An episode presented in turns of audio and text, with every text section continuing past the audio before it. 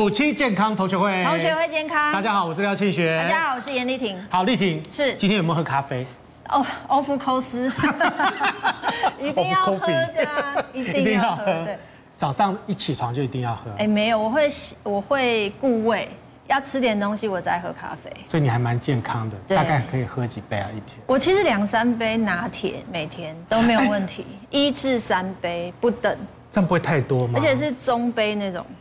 对，哎呦，怎么 感觉 医师们有点惊悚？光是你的话，就你要喝到三杯，三杯其实是有点多哎。但通常会一二杯啦，然后有时候可能比较热，就会再买一杯冰的来喝这样。哎，台湾人其实非常的喜欢喝咖啡哈，但是台湾人在那个亚洲里面的话，还不算是最会喝咖啡的人。对，日本人最会喝咖啡，真的。那日本人喝咖啡的量呢，非常的惊人哈。日本人的话呢，每人每年呢可以喝掉三百七十杯。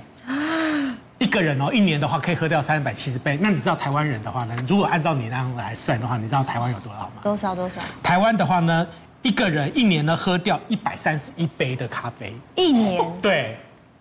哎，好像跟日本还好。对，还好啊，没有不算是太多嘛哈。所以台湾的咖啡的成长率非常的高，但是你要担心哦，很多人很有可能呢会成为咖啡上瘾症。我觉得我有，你一天喝几杯？我喝一杯，而且我要在中午之前要赶快把它喝掉。哦，你也困没去？不会困没去，居然有这个困扰。赶快邀请一下我们今天特别来宾，第一位呢是我们眼科医师吕敬炫吕院长，欢迎吕院长。接下来是我们医疗记者王瑞玲瑞玲姐，主持人好，各位观众朋友大家好。是，再来是我们家医科医师陈柏成陈医师，主持人好，大家好。好，院长，你一天喝几杯咖啡？诶，我是续咖啡啦，三到四杯。哦，黑黑咖啡吗？诶，黑咖啡。以前我们在学校的时候，在 Harvard 就是，你如果是这样一小杯，哦，你自己拿杯子去，你拿一个大的马克杯都一样，八十五哦。你只要你只要有学生证或者是职员证，哇，那学生就觉得说这样喝一天下来比较划算，每个都买一个大的马克杯。保温杯其实是保温杯，对，教授都是拿那个。这意思跟去那个 Costco 喝那个可乐意思是一样的，是，对，所以大概就是习惯了啦。所以一天大概这种杯三四杯了。等于是把那个咖啡当水喝的意思，就呃有一点，因为因为美国的美式咖啡其实很淡。那你不会担心你会有那个咖啡上瘾的问题？对啊，其实会有一点的，都会。你如果就说你今天不喝，你大概大概到了快中午，你就会觉得怪怪的。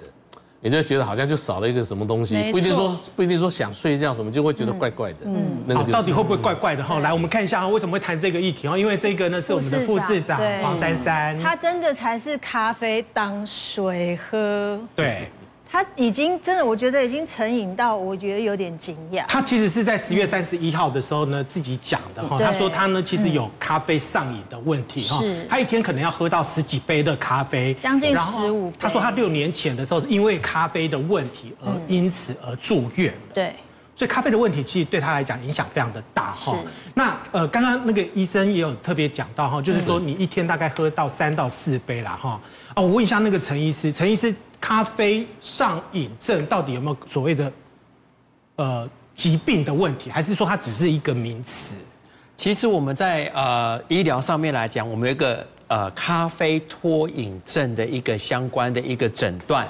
那这个诊断在我们的一个诊断码里面，在 DSM 五的里面，在二零一三年正式承认所谓的咖啡因脱瘾症的相关的一些诊断跟问题。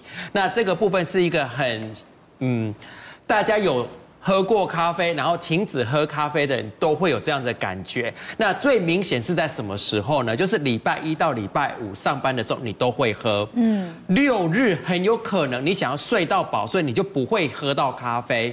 所以你到了礼拜一就 Monday Blue 就会出现一些很严重的，不管是工作上面的情绪，还是已经脱瘾了咖啡的时候，有些人在这个周末没有喝的情况之下，就会有出现很明显的一个脱瘾的一个症状。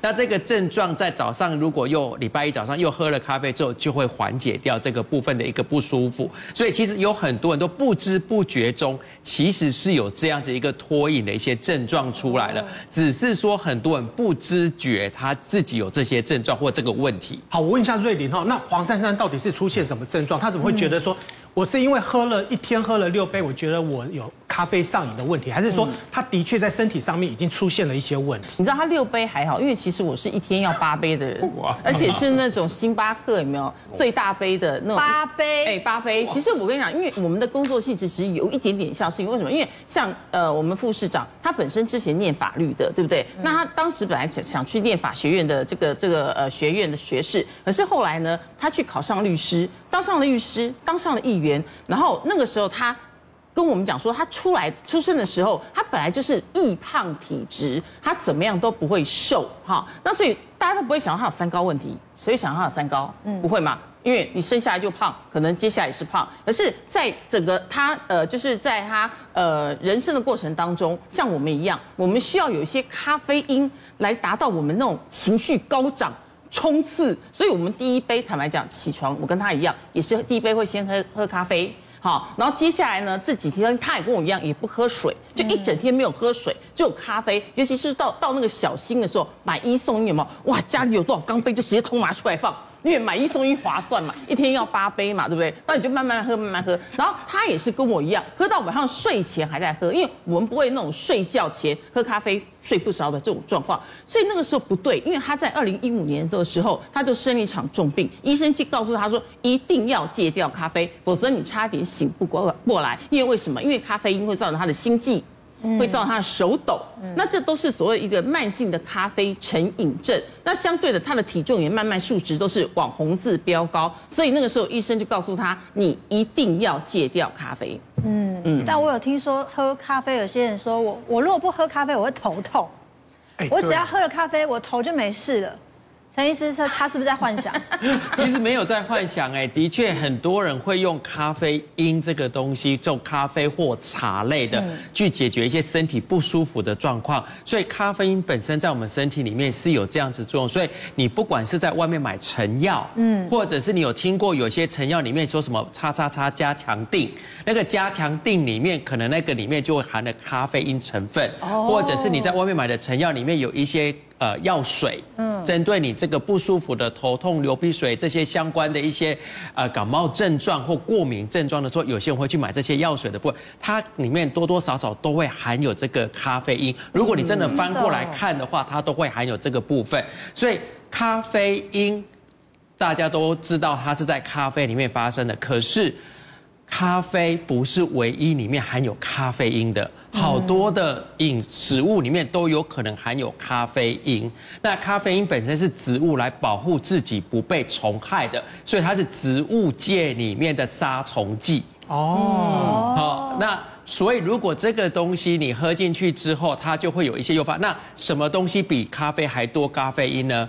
茶。嗯，所以有些人更多啊，茶更高，茶的咖啡因比咖啡豆的咖啡因更高。所以其实有些人不喝咖啡，他会喝茶，但是他自己也要知道说，咖啡因跟茶里面的咖啡因的浓度都是高的。那咖啡有分不同的豆类，大家都是阿拉比卡、哦、Robusta，然后利比亚这三种的。那阿拉比卡的咖啡因比较低，Robusta 比较高，甚至咖啡因豆的那个浓度会高达两倍之高。所以当你选择的豆类不一样的时候，当你讲两杯、三杯、四杯，那不一样。比如说，我喝两杯阿拉比卡，很有可能得到的，呃呃，咖啡因是比较少一点。但我如果喝两杯 Robusta，就等于喝了四杯阿拉比卡咖啡的咖啡因了。啊，所以你这样子比较起来，你就要知道说，我今天不管在点咖啡的时候，我要知道我里面用的是什么豆，里面咖啡因的浓度有到多少。所以院长他如果说喝了八杯，然后他的咖啡因的浓度是低的话。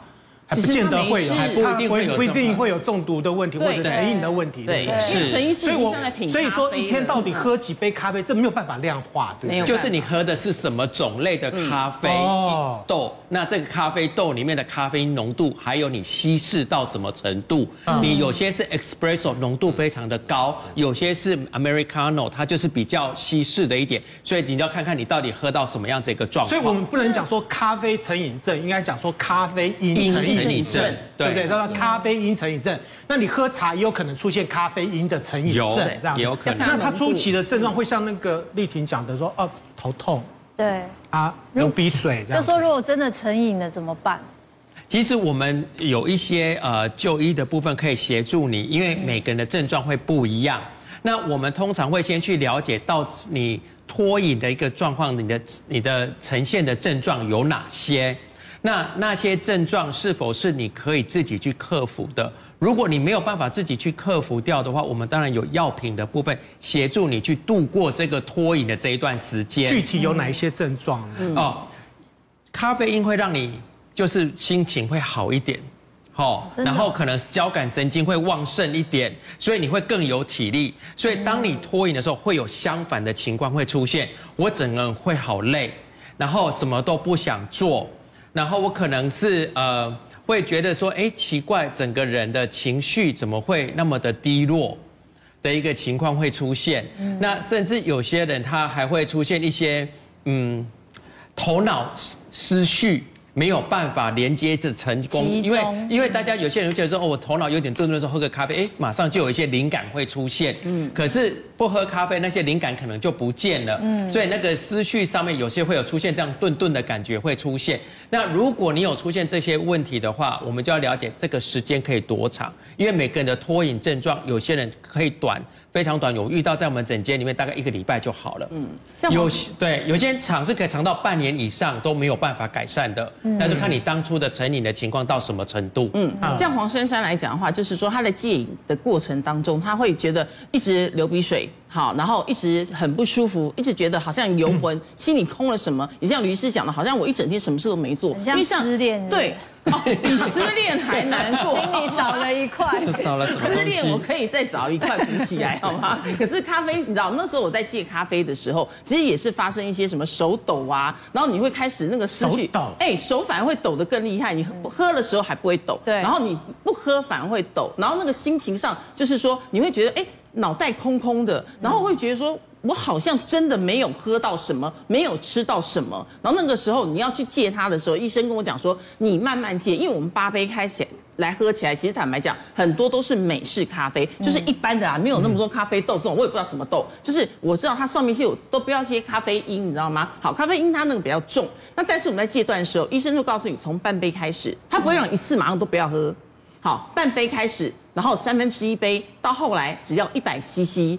慢慢戒断，那这一百 CC 你不是一口，它是在兑水兑水。比如以以前你可能喝五百 CC，它帮你变成两百五十 CC，两百五十 CC 的咖啡跟两百五十 CC 的水来做戒断动作。哦，你把它慢慢慢对渐进渐进式。所以那时候黄珊珊讲说，对我们不要再受咖啡因控制。我想，对我也不要被咖啡因所控制，因为那个真的会变一个成瘾。你没有它，好像等同人生少了一部分。真的？那你戒了很久吗？呃，没有，去戒三年而已。三年，对，也没有很久，你就是逐渐逐渐逐渐，我是逐渐逐渐。那这样子要多久的时间？呃，像现在的话，我都可以不要喝一整天，或者是一个礼拜我不喝我都没关系。你真正戒断的话，大概花多久？哦，三年啊，这是三年，这是三年，我三年，这三年花三年要那么久，三年的时间很久哎，所以你一个礼拜两个礼拜就可以解决的事情。对，我可以现在我可以不喝咖啡，然后我以前是闻到咖啡哦不行，我一定要冲去便利商店，我一定要冲去咖啡馆，我一定要买一杯咖啡。就是已经有那个，可是你喝多的时候，你不会心悸？不会，反而就是像像陈医师讲的，你知道那个交感神经兴奋的时候，哇，灵感拼命来，好吗？嗯，哇，特别多。不是每个人都会有，对，不是哦，心悸不是每个人都会有，像我也不会心悸啊，所以我喝多也 OK。那有人说喝了以后晚上睡不着，你不会睡不着，我也是。可是如果 我可以睡前回家 看电影，照样喝。但是比如说你要考试的时候，你喝完你真的会有兴奋之后，你那时候精神就会比较好。嗯，可是你平常没事的时候喝了照睡啊。对啦，咖啡还是它还是会有提神的效果。有对，多少？我有一个好朋友，小我七岁哦，所以算不大。然后他是会手抖，可是他不会心悸。但你就看到他写字，他的手都手都抖了。然后他只要一喝，他手都不抖。啊，这么神奇？对。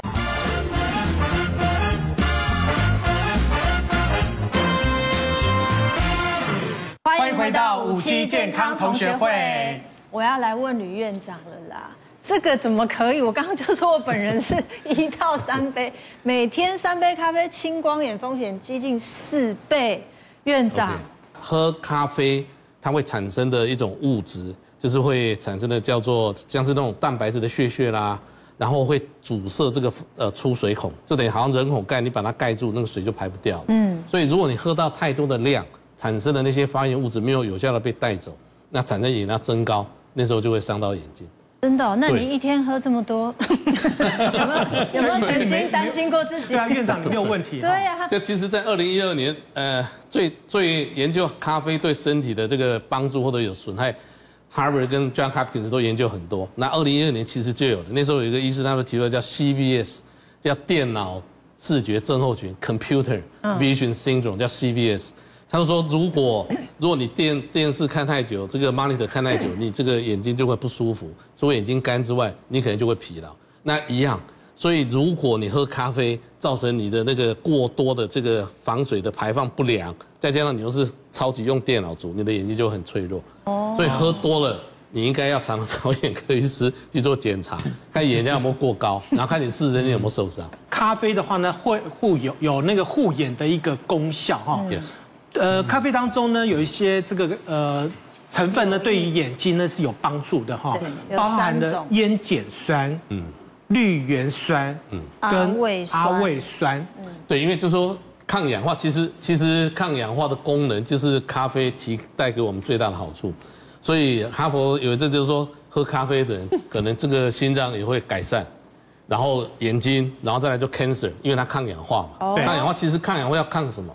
要抗自由基啊，那自由基就是说难听点叫万恶之源，所以它产生了很多的这一个破坏，然后破坏了你的细胞，所以就变成 cancer，变成这个呃人会衰老，所以它有这些东西有抗氧化功能，所以理论上你的自由基会减少比较多，所以对眼睛来讲，这个这个这是一个好处。可是当你过多，因为你产生的抗氧化作用没错，可是你又产生了一些蛋白质的这个 debris，一些一些不好的东西又塞住这个防水孔，所以它等于是一个跷跷板啊，是一个平衡的。这个平衡，所以到底要喝多少？刚陈医师也提了，瑞宁也提，就是其实是看你的咖啡因的总量。很多东西都是不要过量，对，一旦过量的时候呢，其实呢，然后可能会对身体都会有一些负担哦。最重要的是你的心情啊，那你压力大的时候不能猛喝咖啡。对。那压力大的时候呢，出现了暴雪，哇，眼睛暴雪的话，那种眼中风，这就是我们的三十七岁男歌手赖明伟。有一天，他忽然发现他的眼睛出现了这样子的情况。然后这是真的吗？这还这是真的，他就在他的脸脸粉丝团说，先说这不是万圣节特效哦，但是我不会痛，不会不舒服。但他本人也吓到了啊，这个这个就等于说他的眼白有一区块是爆血管，然后就红了这样一块。看我一直看你的眼白，我应该算很白目了。你算 你算是水汪汪的大眼睛啊。院长，这个这个很常会发生吗？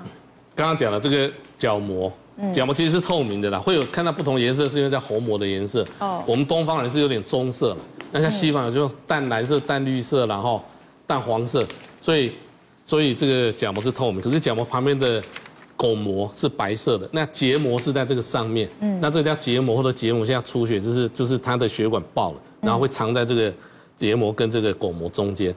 这个一般我们的定义还不叫眼中风，我们再看里面更惊悚了。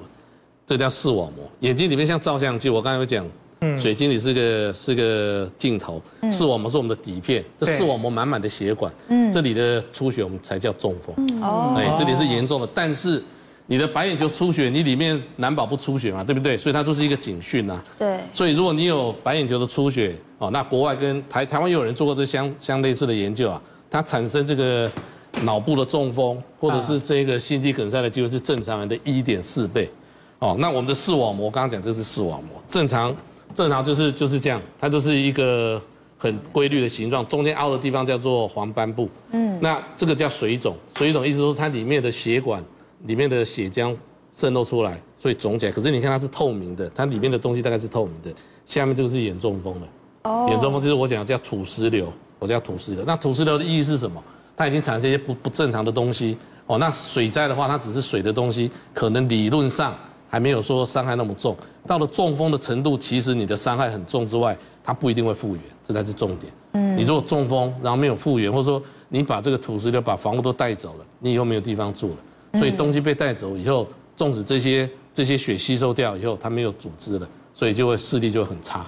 哦，有的人几乎就是失明啊。我们经常也会看到我们自己在照镜子的时候，哎，突然之间这边就发红了，这样子，没错，它也不会痛，也没有什么感觉啊。对，其实，在我们的诊间里面最常见到的就是很多人因为眼睛红的时候来去看，他们要去分别到底是发生了什么事情，还是过敏，还是什么样的一个情况导致的。那很多人都会觉得说，是不是自己因为过敏揉的导致那个血管破裂的？但其实还是要来去做检查。那刚才吕医师讲的那个部分，其实在我们诊间里面最常听到，因为现在的生活习惯，有些呃妇女她真的。是蜡烛两头烧、三头烧、四头烧的。那我之前遇到有一个是很年轻，她才二十五岁，但是她二十五岁才刚生了一个新宝宝，生完之后，但她又回去呃上班。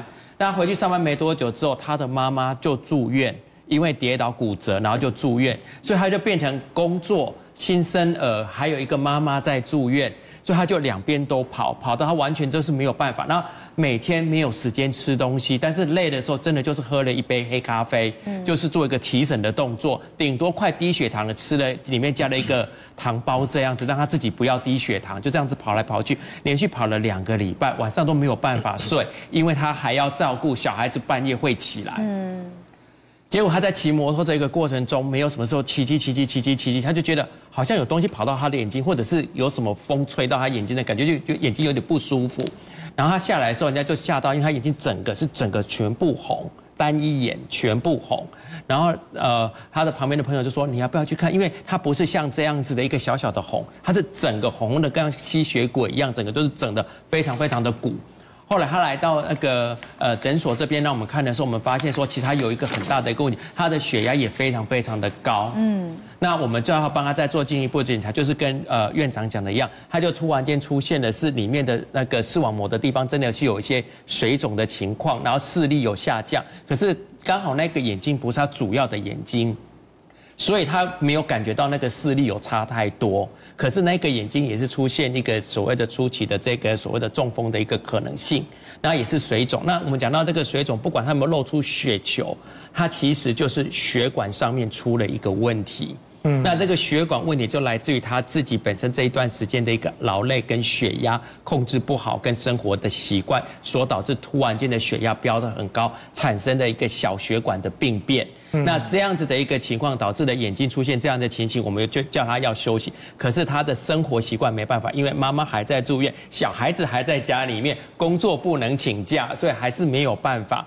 后来就是跟他讲说，你还是要去做，不然的话，你的眼睛没办法恢复。因为吕医师讲的这个部分，你这个情况医疗可以帮助你，但是你还是继续的话，你的眼睛还是会有继续的恶化的情形跟风险。那所以你刚刚讲那个水肿的话，其实就是这个就是那个水肿的眼睛过度疲劳，已经过度了。眼常常说眼睛过劳，对，过劳就是说这是叫水灾嘛。哦，那这是从八八风灾得到的那个感想了。然后这个过劳加一个很难听的字，就是叫眼中风，就叫土石流嘛。水灾这个水清掉以后是 OK 的，水从哪里来？血管啊，对那你血管的血浆渗透出来，带一些蛋白质、一些渗出物，就叫水肿嘛。可是当你血球出来、血小板出来，形成的血块就叫血栓，就叫出血，就叫中风。哎、嗯，那这个治疗一般都视力都会非常好，那这种视力就就不一定会很好。我也碰过，就是去照日出。去阿里山照日出，照完又回来。他说：“哎，照完从六点半照到十点，应该照了很多张了，然后也不错。然后后来礼拜一来给我看，我说你是不是单眼相机？他说对啊，你怎么知道？他说你只有一眼灼伤啊，对不对？然后他就觉得他他其实礼拜天就觉得不对了，可是因为还没有结束，他这样回来有点美和，他是参加团嘛，对不对？可是礼拜一上班就怪怪，他就就中午的时候就跑过来看，因 为因为我们在内湖那边很多。”很多那个科技公司嘛，然后他跑来看的时候，我说你一定是右眼，他说对对对，我是右眼。他的黄斑上面，黄斑部是这个视力的正中心的凹凹的地方叫黄斑部，它的上面烧掉了一块，嗯，就是烧灼，叫做 solar burn，就是太阳灼伤，所以他跟你说灼伤会痛吧？对呀，他觉得不舒服啊，他就觉得不舒服，然后就觉得眼睛热热，就是因为就是太阳照了嘛，那已经烧伤了嘛，这这是热伤啊，所以叫灼伤嘛。就他就说看东西出去就是就是上面灼伤，说但是在下面他上下左右颠倒，所以就有一块阴影啊。然后弄完以后他就他视力中间还有零点八呢，可是把他治疗完以后还是看到一点的，可是他跟你说阴影还在，可是变淡了，嗯，因为那个烧伤的地方不一定会复原，嗯，所以在这种水肿的时候就要赶快治疗。你等到出血，等到吐石流的时候，刚开始的时候水肿可能要稍微视力就就不清楚。但是我很多人说模糊、但是扭曲啊。但是院长那个眼中风之后会不会脑中风啊？对，yes，一点四倍啊。会有，会就有可能不是啊，就是说对统计台湾跟美国得到的结果都差不多，大概就多了百分之在三十八跟四十二上下，所以在一点四倍。嗯，台湾的呃也有一些医院也做了相同的研究，嗯，就他们发现 yes，会。哦，对，所以你想想看嘛，你你血管有一个地方不好，它不会只在 local 嘛，对，它全身都有可能，对啊，你眼睛而且眼睛离脑很近啊，对，你这局部的血管不好，你怎么会确定你脑部的血管会好嘞？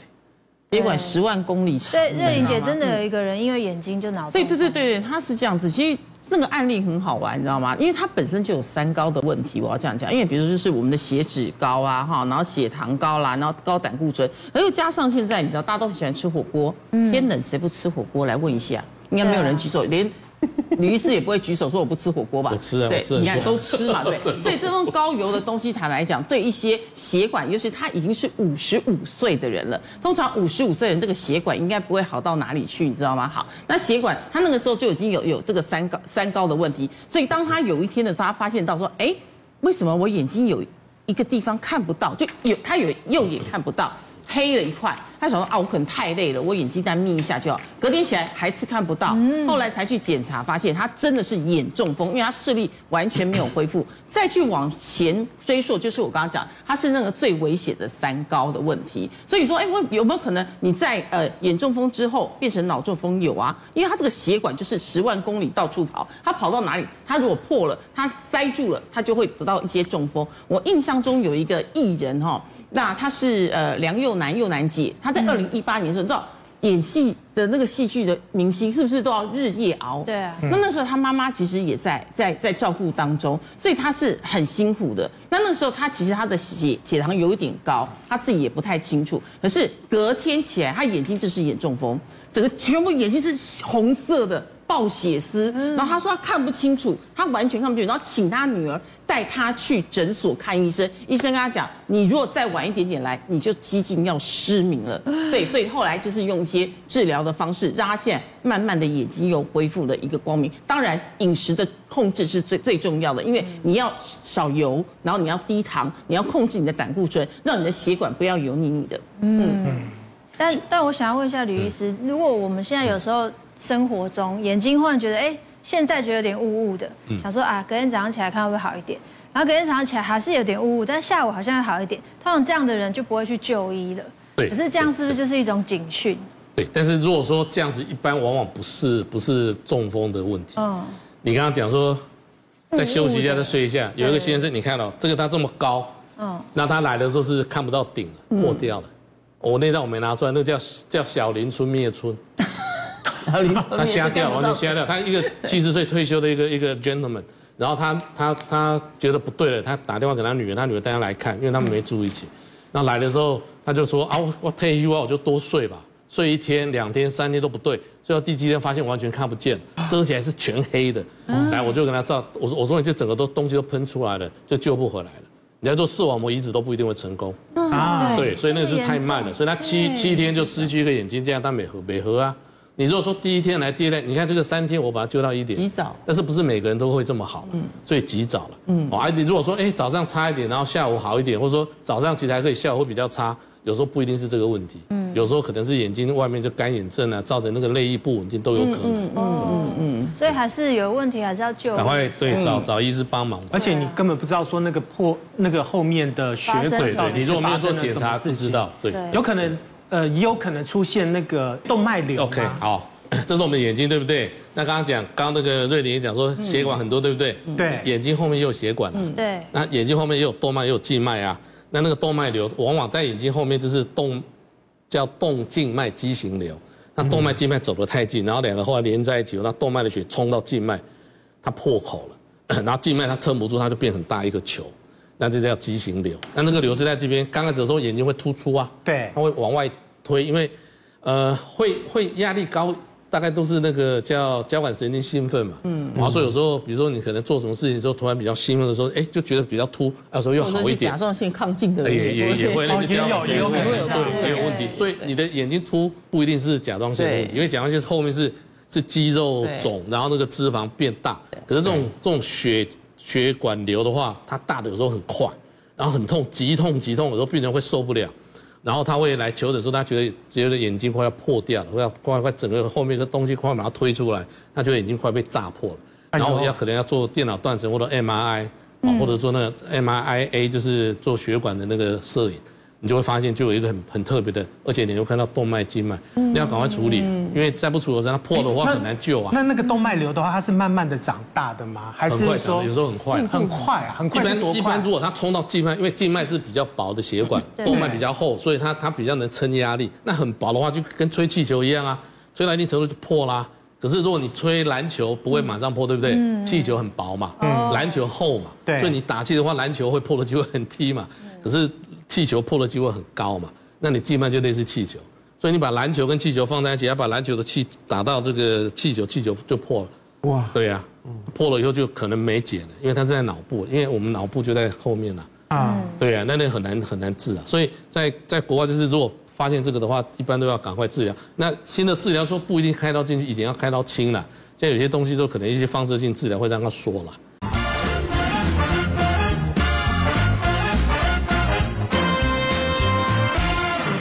欢迎回到五期健康同学会。来，丽婷，是这样看得到吗？当然，超清楚，一样清楚。这样，我没有老花。我知道你想问什么。谢谢哥，你要这样看对不对？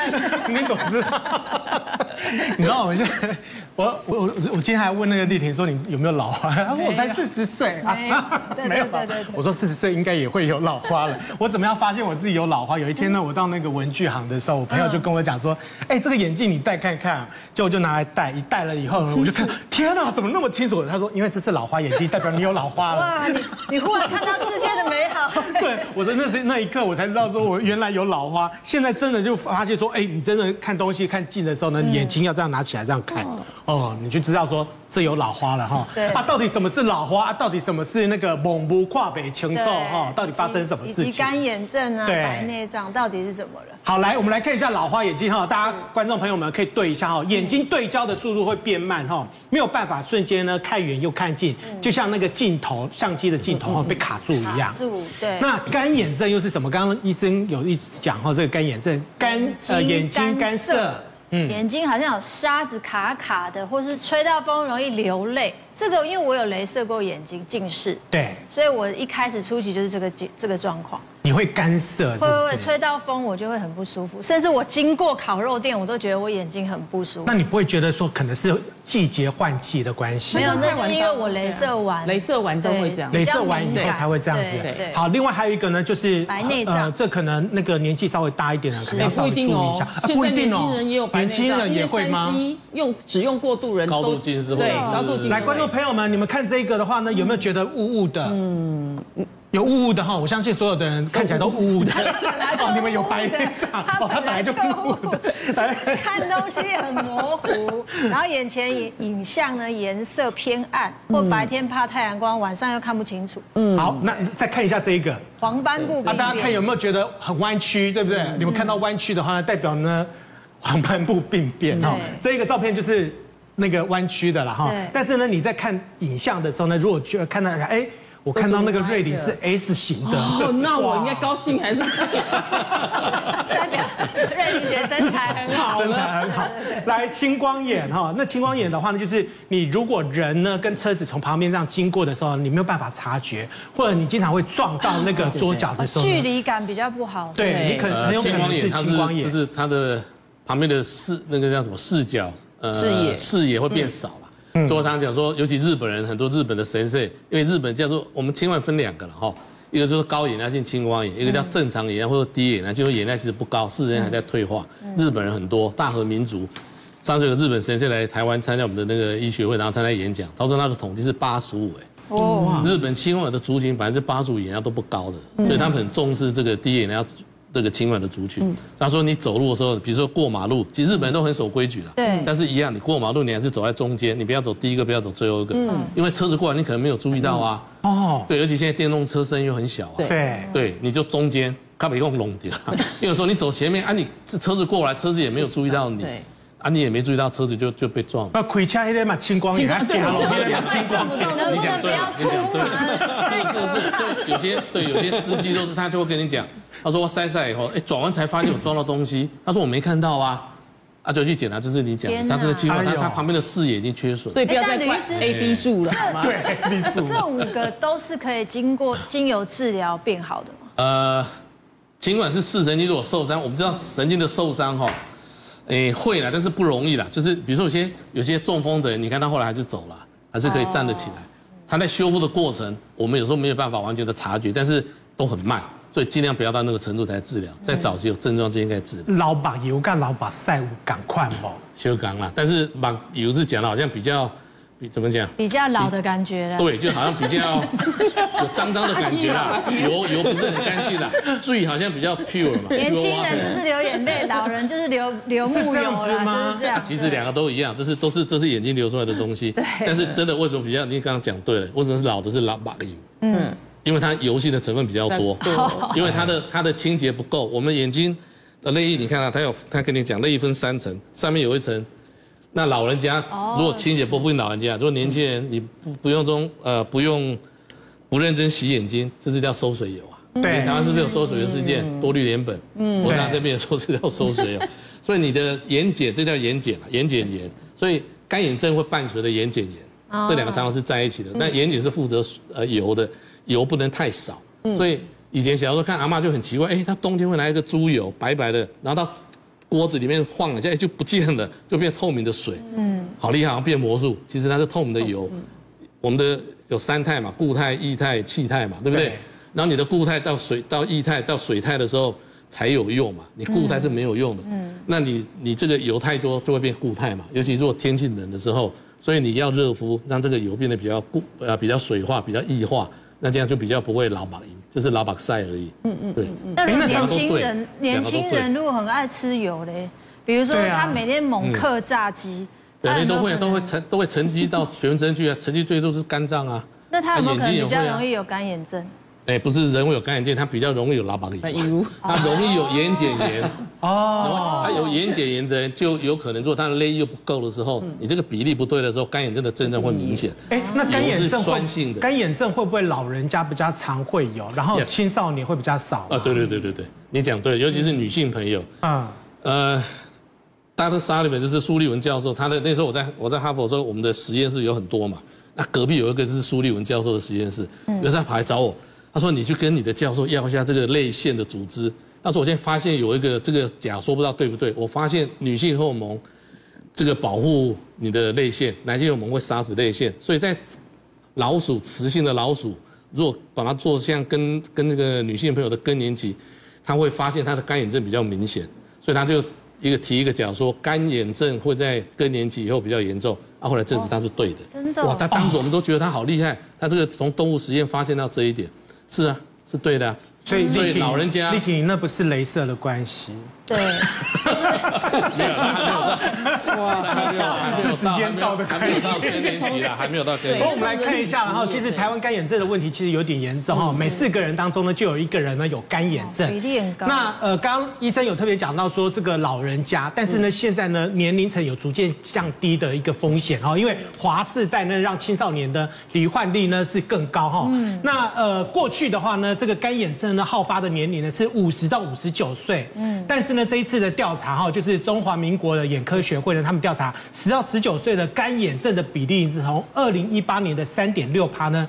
变成为二零一九年的十二点一趴，增加了二点三倍。对，哇，幅度呢是各年龄层之冠哈。而且甚至就像我刚刚说的，干眼症年轻化，所以过度使用三 C 之外，吃炸鸡薯条也有影响。真的，真的会影响到。真的。好，那二零二一年七月份的时候，林口长庚的研究团队呢，在这个美国眼科医学会的期刊里面还报道了一个哈，就是呃一九九八年的十八岁以下的干眼症患者呢，仅占零点零一趴，但二零一三年呢，暴增为零点五三八，也就是说，呃，瑞鼎就是说，我们现在干眼症的问题，其实不是只有在老人家的问题，然后年轻人因为三 C 跟习惯的问题，尤其是我们现在呃经常打那个手游，哇，那荧幕都那么小，然后每个追剧，对，而且你有发现到，其实就像那个呃李医师讲的，他你们大家有发现到，就是你在玩手机、玩电脑的时候，你有没有眨眼睛？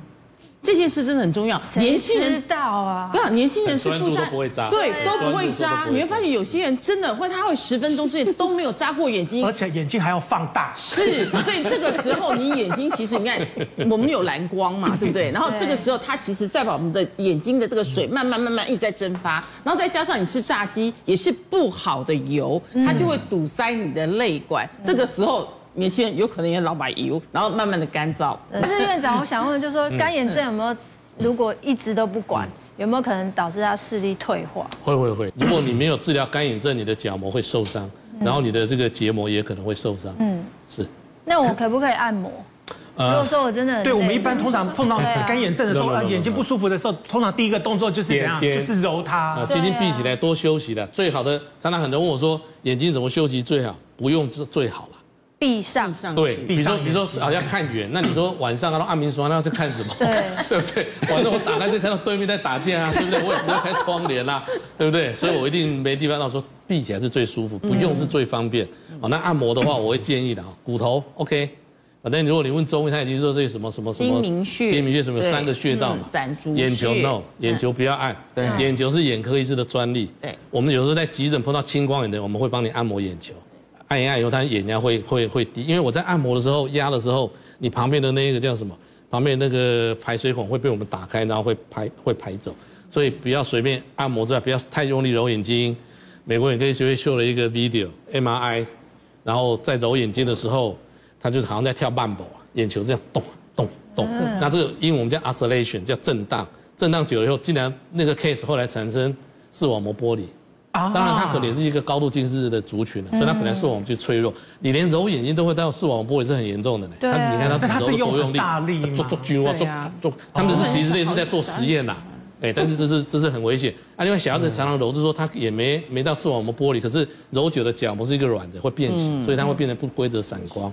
而且它都揉同一个地方嘛。嗯。我们习惯这眼都只有一个嘛，所以一直揉这边嘛。所以尽量了，就是说如果有问题，点人工泪液没有防腐剂的人工泪液之外。找眼科医师找一些这个止痒的药水来点啊。嗯，那医师，我如果通常眼睛痒的时候，我要怎么样做会比较好？第一个，如果你先看嘛，你痒的时候，第一个是不是季节嘛？呃，有的人就说我除了眼睛，我皮肤也会痒啊，那可能是季节性的嘛。季节性的你怎么办？你不可能说躲起来啊，那就找药水来控制嘛。啊，另外就是说你早上起来常常先把腮割啊，你刚刚讲劳保油，先把腮割就叫眼睑炎。比较多的那个泪液，它没有办法带走你这么多的油性的东西。早上起来它干掉了，泪不见了，然后你的剩下的脂肪或那些残渣就变老马赛克嘛。啊，如果这样就是要清洁，洗脸，对，要洗脸的时候要清洁，清洁的时候不是只是洗脸，你要洗睫毛嘛。但是这不容易，就是说你要轻轻擦一下这个眼睛，今天闭起来擦一下睫毛。如果你什么东西都没有，最好就是双手，因为你就把它按摩之后搓热，先放在眼睛上热敷，或者是热敷毛巾，不能揉，不能揉，放着就好。对，就放着。我们眼睛热敷其实是就是最好的保养。热敷有很多种了哈，最方便除了这样之外，就是说你。热毛巾也是一个，但是有人说毛巾怕不干净，对，你去买那个热敷眼罩，也可以，哦，可以控温的，可以控时间的，那比较安全，比较科学，嗯，比较科。台湾有啊，就是它是医疗用的，然后它还那个中间两个黑的不是线圈哦。那个早期的时候哈，很多人去日本玩的时候一定都会买那个 热敷眼罩，而且还有很多味道，很好闻呐。对，比较有味道的。不过现在很多人都在保养眼睛啊，我问一下那个陈医师哈。诶，有这样子传闻哈，吃虾红素比吃叶黄素更护眼，是真的吗？更能护眼，因为像很多人就要么，就吃叶黄素，像我今天早上就有吃叶黄素哈，嗯啊，然后呢还有吃那个虾红素，到底是哪一个东西会比较护眼 OK，因为我们刚才讲了那么多，其实眼睛的结构非常的复杂，有前面的部分，然后它有后面的部分，也有它牵连到后面的一个脑部的一个状况。所以刚才讲了那么多的时候，其实它牵连到身体很多的不同的一些相关的问题，因为牵连到腺体本身、血管本身，还有你本身的水分，还有没有其他的一些问题存在。所以保养眼睛这个东西，就要了解说你到底要做什么样子的保养，你是出了什么样子的问题，是眼睛前面的问题，还是眼睛后面的问题？那我们在讲这个所谓的叶黄素的话，或者是虾红素的部分来讲的话，我们主要要讲的是那个眼睛后面的保护光线的这个部分，叫叶黄素。那叶黄素的部分，大家会很清楚的一个地方，就是绿色的叶子上面会有个叶绿素，所以它清脆的时候是绿色的。